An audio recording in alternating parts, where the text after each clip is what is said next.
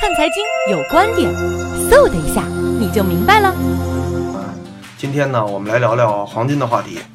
最近呢，有朋友问，嗯、问怎么看黄金的走势，怎么看黄金未来的发展。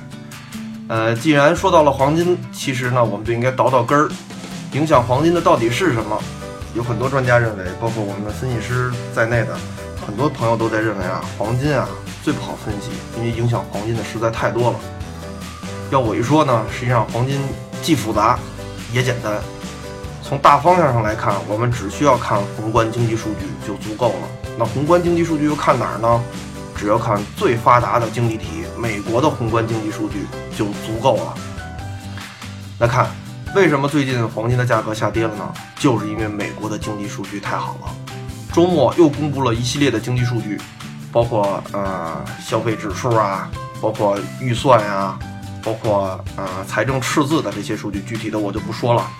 这些赤这些数据呢一致向好，那么美联储的官员就集体喊加息大合唱，呃，加息大合唱，最后就利多美元。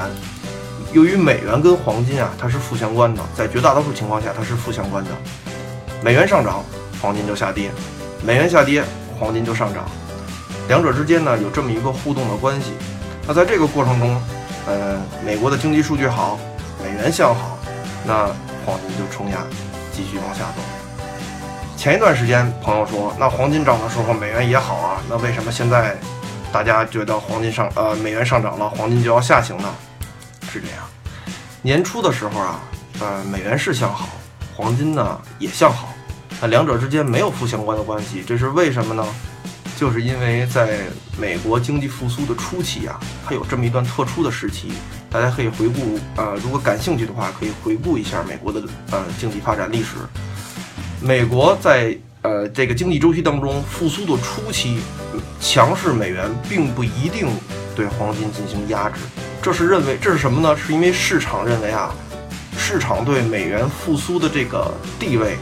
不够坚信，那么需要保有一定的黄金，用黄金进行对冲，用黄金进行保值。那么到了美元复苏的中后期，特别是加上强劲的经济数据做支持的时候，美元的上涨就将回归到常态，与黄金的关系啊就会回归到常态，黄金呢就要受到美元的压制，近期就走出了现在这样我刚才我说的这种情况，就是强势美元重新压制了黄金的价格。呃，马上呢，我们这一周还有一些更重要的经济数据就要公布了，其实这一周啊，呃，最重要的经济数据，嗯，非农就业数据，这个数据可以说是美国宏观经济数据中的王冠，是所有数据中的数据。一旦这个数据好，或这个数据好于预期，那么它一定将提振美元，嗯，黄金也将受此影响。如果美元走强，那么黄金将进一步承受压力。